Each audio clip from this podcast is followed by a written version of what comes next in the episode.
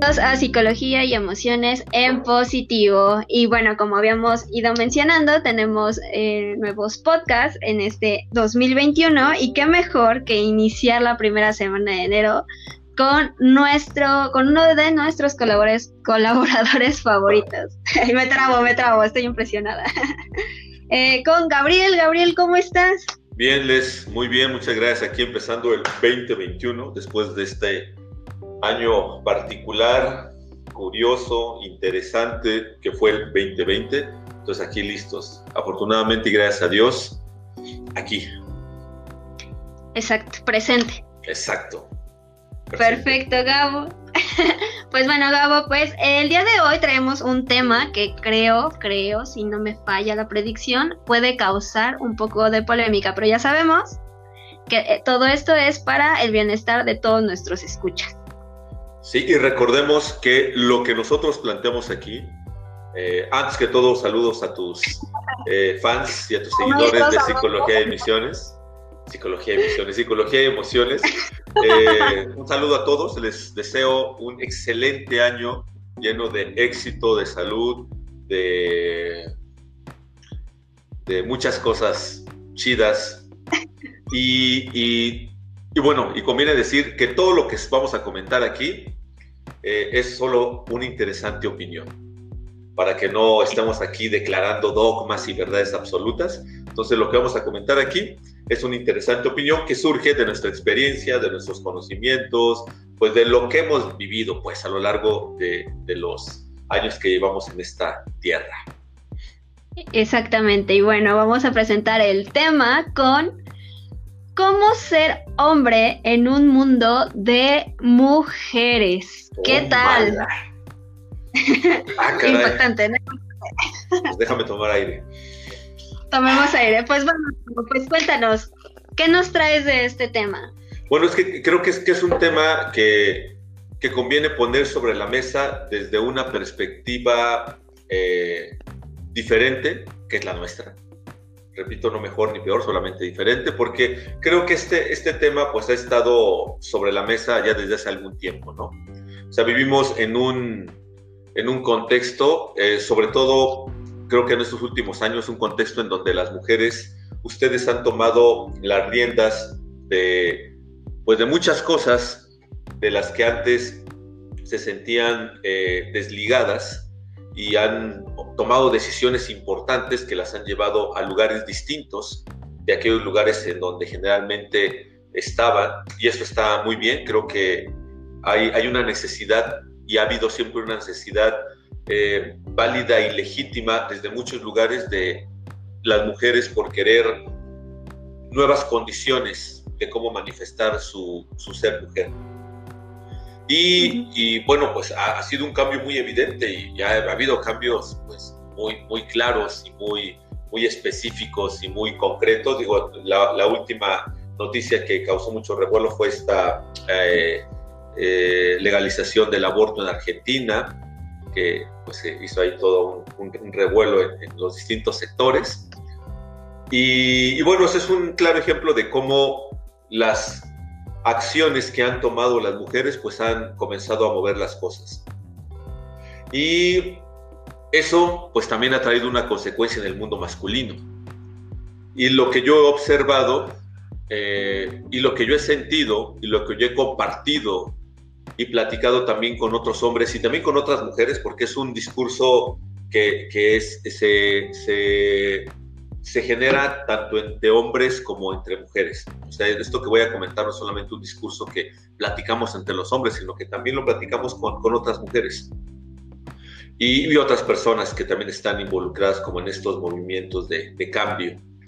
Y, y, algo que estamos poniendo sobre la mesa que creo que es importante poder comentar de manera eh, como muy clara, es que en este cambio que ustedes como mujeres han estado haciendo, nosotros los hombres nos sentimos como lampareados, como no sabiendo bien para dónde ir, eh, no sabiendo bien cuál es el lugar que nos toca, no teniendo muy claro qué es lo, lo que nos corresponde hacer. Entonces estábamos tan acostumbrados a manejar un cierto paradigma en donde el hombre tenía su lugar muy definido, como la, mujer también lo tenía muy definido, y de repente empiezan todos estos movimientos de reivindicación en donde las mujeres comienzan a hacer cambios y nosotros los hombres primero tal vez como que lo vimos, ah, pues se van a calmar al rato, y cuál resulta que el movimiento empezó a tomar más fuerza y creo que como colectivo masculino hemos tenido distintas reacciones ante este cambio. Eh, reacciones que no, no voy a juzgar como buenas o como malas, simplemente voy a dejarlo en este término. Hay reacciones. Y las reacciones, si nosotros vemos detrás de, de, de, las personas que reaccionan de tal o cual manera, pues podemos comprender muchas cosas. Cada uno reacciona desde su historia, desde sus creencias, desde lo que ha pasado. Como dice el dicho, cada quien eh, habla como leído en la feria. Y eso pues ha dado multitud de reacciones. Algunas reacciones han generado violencia, otras reacciones han generado eh, aceptación. Me refiero a las reacciones de los hombres. Algunas reacciones por parte de nosotros como hombres han generado violencia o han recibido como respuesta violencia. Otras reacciones de nosotros los hombres han recibido aceptación y hasta aplauso y, y, como si reivindicación también por parte de las mujeres. Entonces hay una serie distinta de reacciones. Pero independientemente de la reacción que los hombres hemos tenido, lo que yo sí observo muy claramente es que estas reacciones obedecen a una necesidad que en este momento yo percibo en el colectivo masculino de, ¿y ahora cuál es nuestro lugar? Ahora, ¿qué nos toca hacer?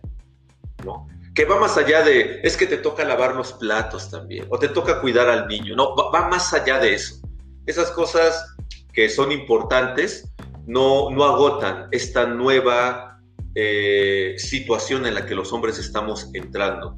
Es necesario ir más a fondo, es necesario eh, ir a, a lugares mucho más personales, individuales, mucho más esenciales. Más allá de los roles, es importante, desde mi punto de vista, ir al ser, a la manera en la que yo estoy manifestando mi masculinidad en el aquí, en el ahora, que ahorita no sé cómo hacerla, no sé cómo, cómo manifestarla.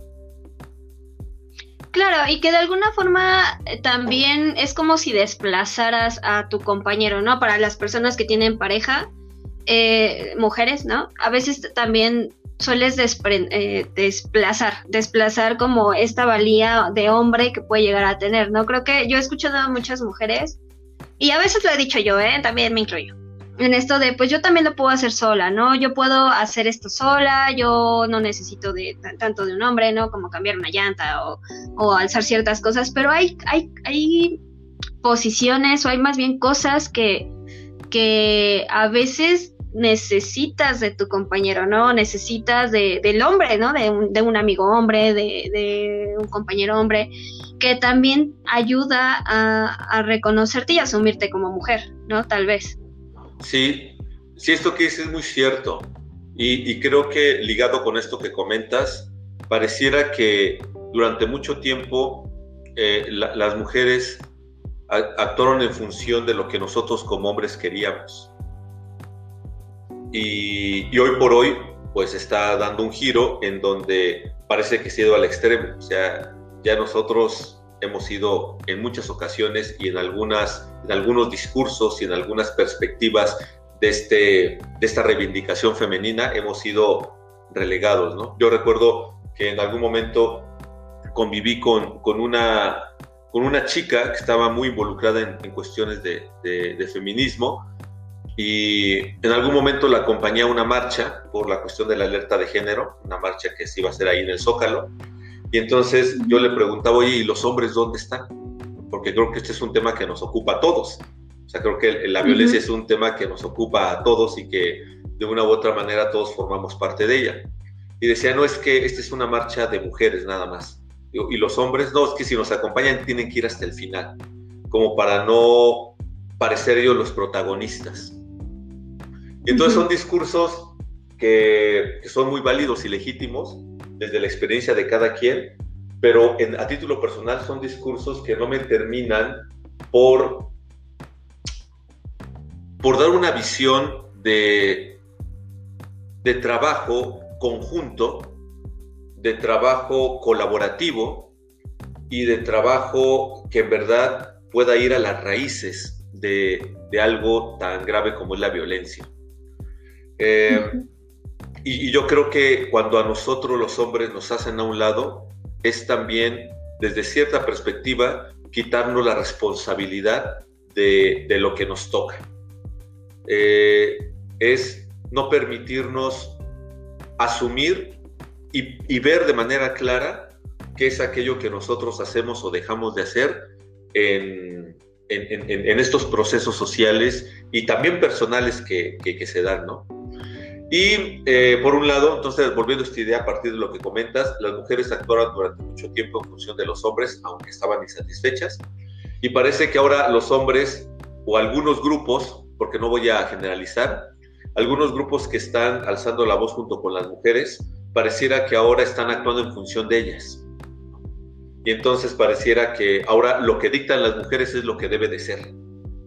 Y, y olvidan una parte que más allá del rol y del género, tiene que ver con qué es lo que yo quiero para mí y qué es lo que yo soy la naturaleza misma, ¿no? De alguna forma. Exactamente. Entonces, por así como las mujeres en algún momento se olvidaron de ellas para satisfacer las demandas de los hombres, ahora pareciera que los hombres están olvidando de ellos para satisfacer las demandas femeninas. Y es interesante porque ahorita que te comento esto, es como si solamente hubiera cambiado de lugar el, el, el, ¿cómo se llama? El tirano, ¿no? Antes era un tirano y ahora pareciera que sigue siendo un tirano pero con otra cara. Y esto que estoy diciendo es una prevención muy personal. Si se me ponen punks, pues tienen el derecho y podrán escribirme diciéndome que estoy loco, cualquier cosa, pero esta es una percepción, porque pareciera que, que en algunos puntos y en algunos momentos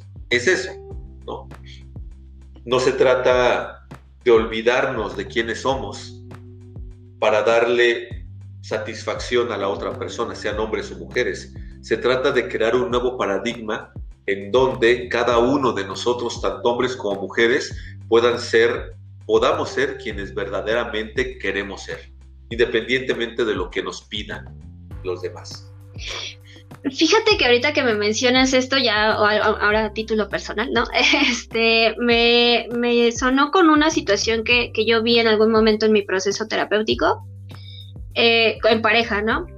Que eh, hoy en día se habla mucho de trabajar en equipo, ¿no? Se habla mucho de trabajar en equipo, pero en, relaciones de pareja, pero también se habla de que la mujer es la que de alguna forma ahora tiene que tomar cierta batuta, la mujer tiene que tener como cierto jale, la mujer tiene que tener cierta fuerza. Y, el hombre es algo que, eh, no sé, por ejemplo, ya la mujer puede decir soy emprendedora, soy empresaria, hay muchos programas para mujeres empresarias emprendedoras, hay muchas cosas para, para, para las mujeres.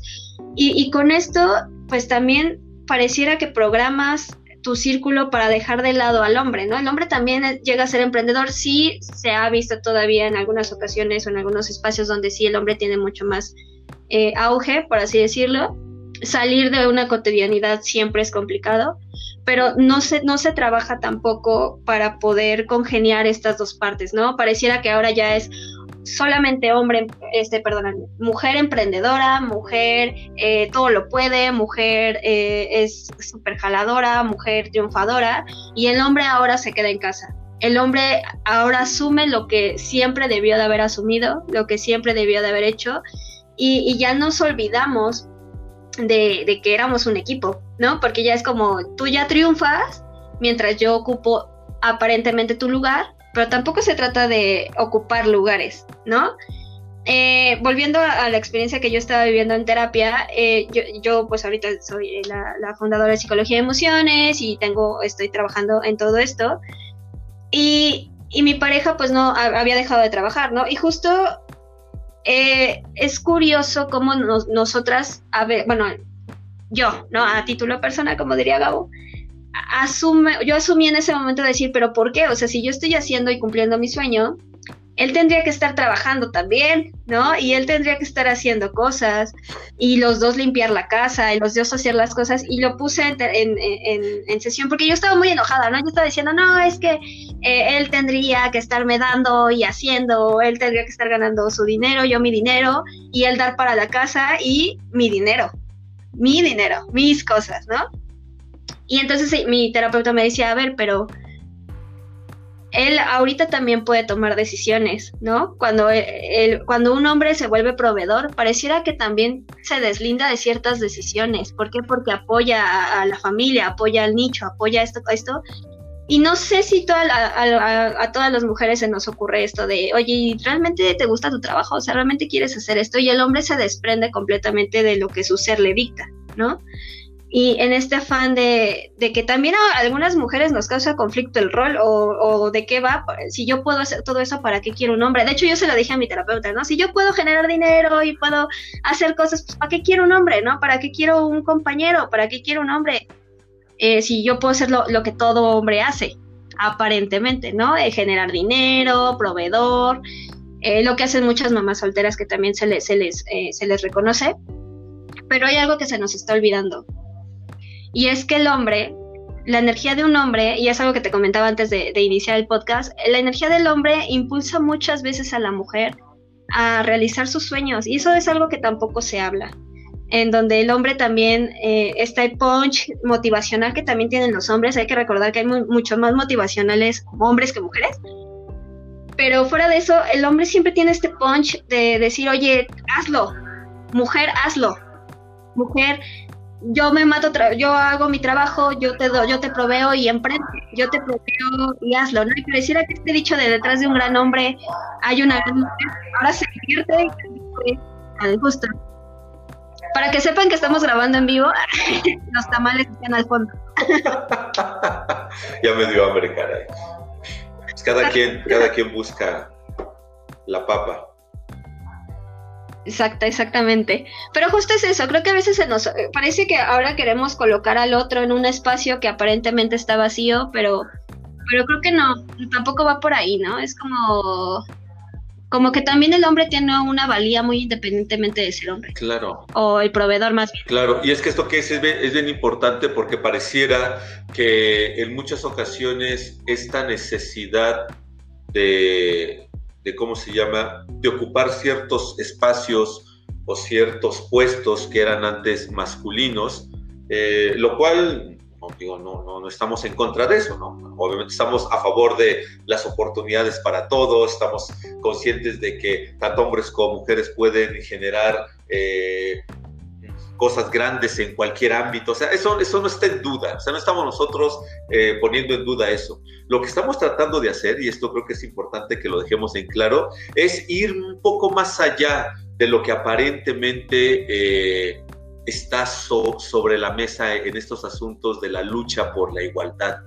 Porque a veces pareciera que hay muchas mujeres que no quieren ser ni CEOs y quieren ser eh, emprendedoras, ellas quieren ser ellas y a lo mejor muchas de esas mujeres, y hoy otras tantas no, pero a lo mejor unas querrán ser amas de casa y se sienten tranquilas y contentas en un rol que se considera tradicional. Y, y tal vez estas mujeres, llevadas por todo este movimiento que es muy fuerte, comienzan a ver cosas que les gustan como impropias de una mujer empoderada. Una mujer empoderada pues tiene que ser emprendedora y tiene que ser dirigente y tiene que y no necesariamente es así, como tampoco en el caso del hombre. Un hombre empoderado no necesariamente tiene que ser el proveedor. Hay muchas otras maneras de empoderarse, pero ¿cuál es el criterio fundamental? El criterio fundamental de cuál es el lugar en donde yo quiero colocarme y cómo quiero colocarme y cómo quiero desenvolverme como hombre o como mujer, no es lo que me dicen los otros que tengo que hacer. Esa es, un, es una tarea de autoescucha profunda. Y entonces aquí lo conectamos con el nombre del podcast. ¿Cómo ser un hombre en un mundo de mujeres? Y yo hablo precisamente por los hombres. No, no hablo por los hombres. Hablo como hombre, porque cada hombre tiene su, su voz. Pero yo como hombre que estoy aquí, y tomando en cuenta lo que he escuchado de otros hombres, creo que para ser un hombre en un mundo de mujeres lo que tenemos que hacer es volver a preguntarnos qué es lo que nosotros necesitamos y qué es lo que nosotros queremos. ¿Qué es aquello que nos hace sentir plenos, satisfechos, fortalecidos, honestos, tranquilos? Que creo que es una pregunta que no solamente los hombres nos hemos olvidado de hacer, sino creo que también las mujeres se han olvidado de hacer.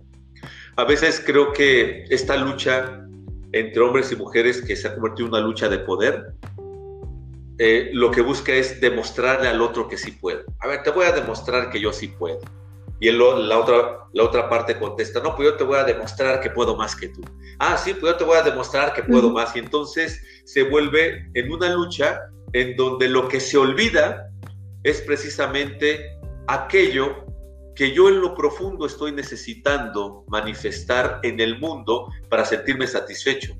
Y dejo eso de lado para enfrascarme y enredarme en una lucha de demostrarle al otro que yo sí puedo, que soy suficiente, que soy capaz, que no soy menos, que... Y eso en el fondo pues tiene una fuerte carga de inseguridad, tanto en los hombres como en las mujeres.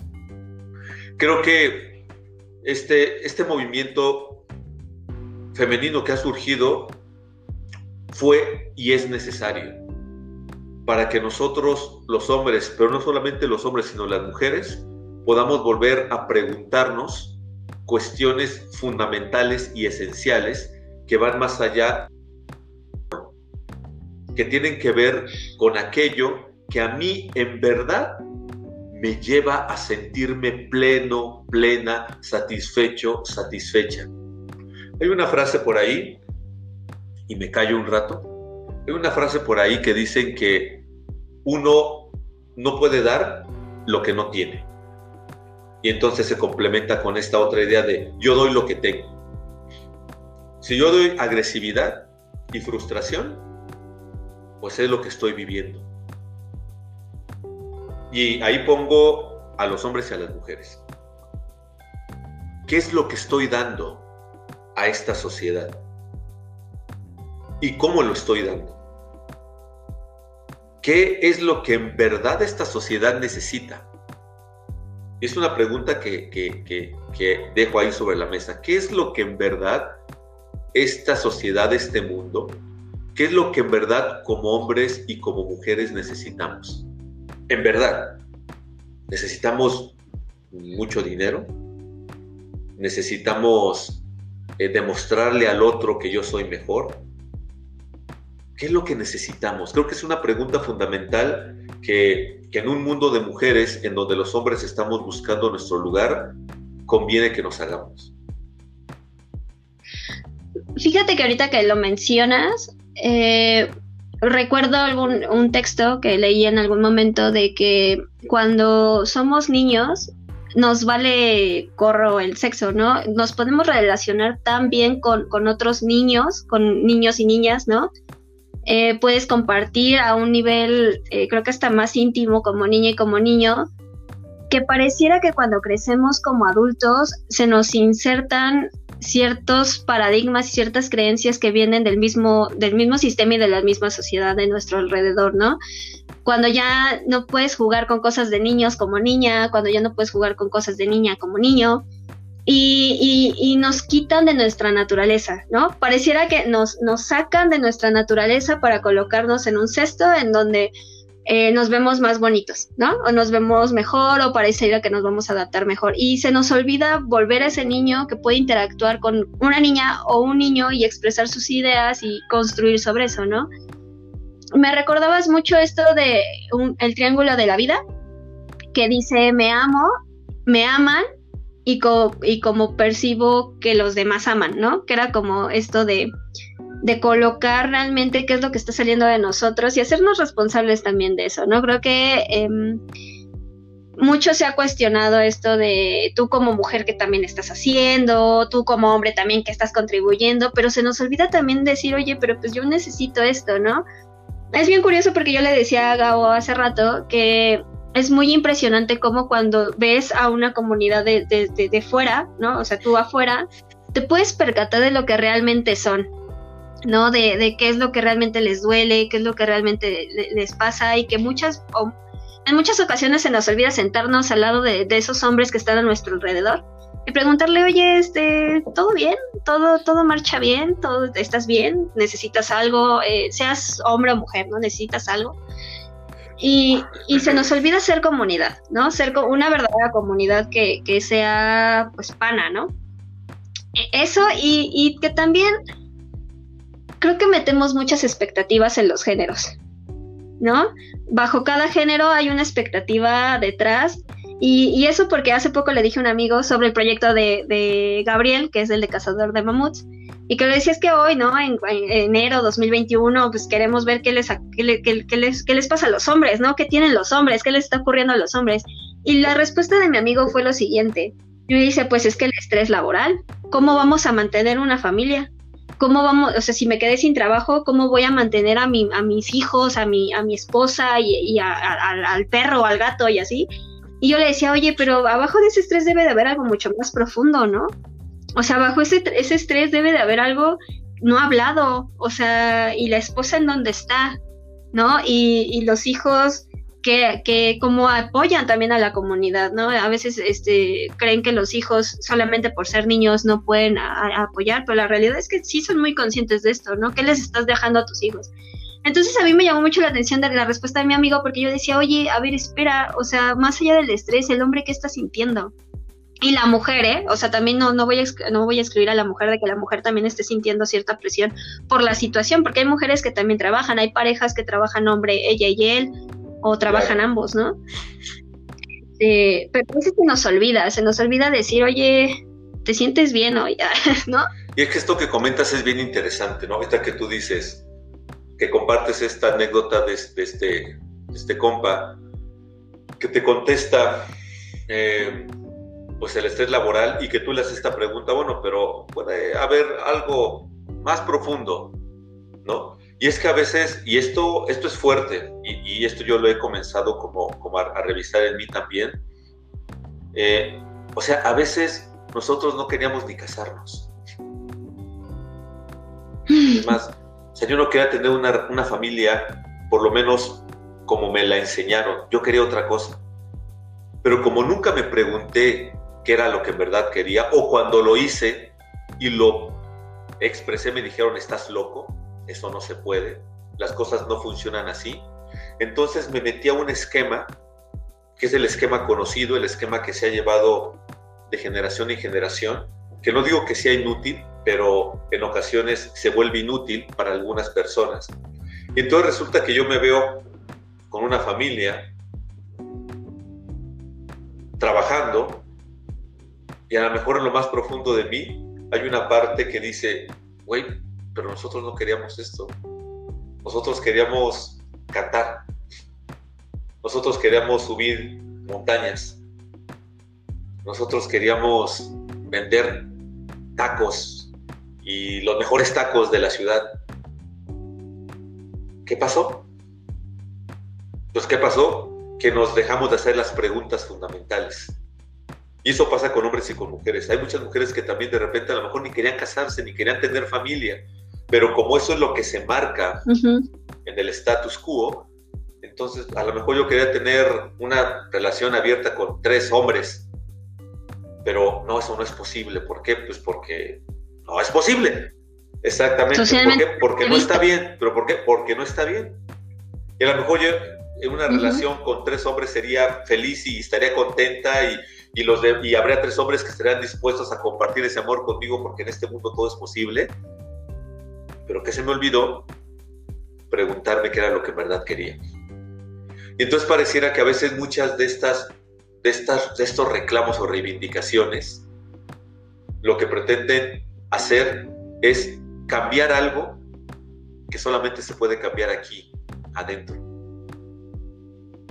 Es difícil que una ley, que un estatuto o que una legislación me haga sentir pleno. A las leyes no les toca eso. Les toca regular ciertas conductas. Pero para ser hombre o para ser mujer no se necesitan leyes. se necesita accionar desde lo más profundo del ser. Y eso implica una responsabilidad muy grande, porque estamos poniendo en juego la vida. Y un, trabajo, un ¿no? trabajo comprometido y consciente y responsable, que no muchos de nosotros estamos dispuestos a hacer. Y esto es importante ponerlo sobre la mesa y reconocerlo, porque el día que lo reconozcamos, vamos a poder entonces generar un cambio. Repito, todas las acciones que quieren cambiar las cosas, bienvenidas, de donde sean. Pero junto a eso, cuando le quito el pero, junto a eso es importante preguntarnos qué es lo que en verdad nosotros queremos como hombres y como mujeres. Claro, y como individuos más que nada, ¿no? O sea, realmente creo que a veces también tenemos derecho a, pedirle al otro que, que nos apoye en algo. Fíjate que Em, mi terapeuta, ¿no? En este caso que les decía en un inicio, me decía es que ahora a él le toca hablar, ¿no? Ahora, a él le toca hablar y a mí eso me resonó muchísimo porque eso quiere decir que también los hombres no se sienten confiados de hablar, ¿no? Que, en este caso a mi, a mi pareja le pasó, ¿no? Yo le decía, oye, pues es que háblame, ¿no? Háblame y dime, eh, pues, qué sucede. Y, y, también lo he visto en, mis, eh, con mis pacientes que van en pareja, ¿no? A veces el hombre se calla tantas cosas que no sabe ni cómo decirlas porque se sabe no apoyado, o sea, literal, se sabe no escuchado. Y, y, porque hay pruebas, ¿no? Hay pruebas de que no, no se siente escuchado, no, y, cuando abres eso en terapia de pareja, eh, el hombre le cuesta mucho, digo, lo hablo como hombre, a las mujeres también les, nos pasa, ¿no? Pero en este caso, por pues, no, el hombre a veces no quiere hablar, y no, no porque no quiera, no, no porque no pueda, sino porque no se siente escuchado. Entonces creo que también hay que enseñarle a los hombres, ¿no? A hablar. Y no, o sea, alzar su voz, ¿no? Hace rato decías, yo no hablo por todos los hombres, ¿no? Cada quien tiene su voz, pero ocuparla, ¿no? Ocupar esa voz en función del bienestar de, cada individuo. Yo creo que tocaste aquí un punto bien importante, que es el de las expectativas. Pues ahorita que te escucho decir es que los, los hombres no hablan porque no se sienten apoyados, yo te diría, ese es un asunto de los hombres. Es decir, ustedes no tienen por qué apoyarnos. Esa es mi perspectiva para todos. Ustedes no tienen obligación de apoyarnos. Porque creo yo que, que si yo como hombre no hablo porque mi pareja no me apoya, lo cual es muy deseable, lo deseable es eso, que yo cuando hable, si me sienta apoyado y escuchado por mi pareja, eso es lo deseable. O sea, no estamos en contra de eso. Pero ¿qué pasa si yo hablo y mi pareja no me apoya? Pasa lo que tú dices, ah, pues entonces ya no hablo, pues porque mi pareja no me apoya y entonces tú yo necesito que tú me apoyes para poder hablar. No. O sea, si yo hablo y tú no me apoyas, oye, ¿qué está pasando? ¿De qué se trata esta relación? O sea, ¿a qué estamos jugando? Hablo y yo lo que espero es esto. ¿Me lo puedes dar? No, perfecto. Pues entonces vemos cómo nos acomodamos. Somos amigos, somos amantes, somos, seguimos en la relación, vamos a terapia. Pero creo que es muy importante que también como hombres nosotros podamos darnos cuenta de que ustedes como mujeres no tienen ninguna obligación con nosotros y viene también algo que a lo mejor va a causar ruido.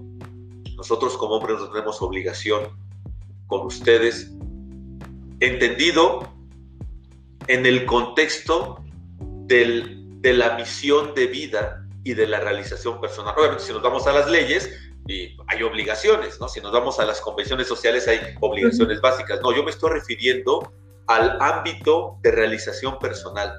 Hay nadie tiene obligación con nadie. La única obligación es conmigo mismo y conmigo mismo. ¿Estoy obligada a estar con una pareja con la que no me siento a gusto? No, no estoy obligada, ni estoy obligado.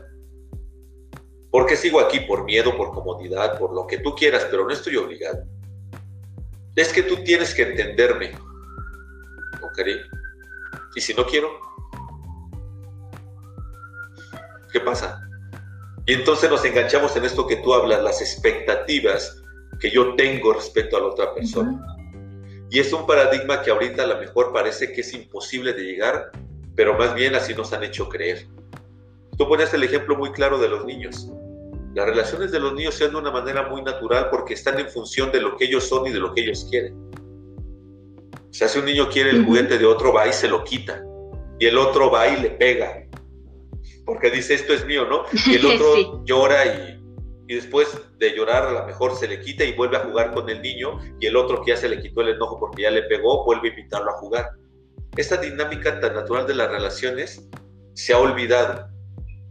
Y no estoy diciendo que volvamos a ser como niños, pero sí estoy diciendo esto porque en nuestro más profundo ser tenemos esta capacidad de relacionarnos no desde la expectativa, sino desde un lugar más profundo. Claro, más honesto, más este, hasta más paciente, o sea, con nosotros, porque creo que justo a veces nos dejamos llevar por la expectativa propia sin hablarlo con, con, el otro. Yo fíjate que le decía a un pacientito, es que nosotros tenemos como, por ejemplo, en una relación de pareja hay tres entes, ¿no? Eh, tu pareja, la relación y tú, ¿no? Y que son entes completamente independientes, pero que funcionan eh, como engranaje. Entonces tienes que checar en dónde está el, el, meollo del asunto, ¿no? Si está en la pareja, en algo que tiene que trabajar la pareja por, por ella misma, en algo que tú tienes que trabajar o en algo que se tiene que trabajar dentro de la relación. Entonces creo que sí es, es importante echarle un ojito como a lo que nos pasa a nosotros. Es fundamental. Y, bueno, amigo, cuéntanos, para ir cerrando el podcast, en conclusión, en conclusión ¿cómo ser un hombre en un mundo de mujeres? Vuelvo a lo mismo.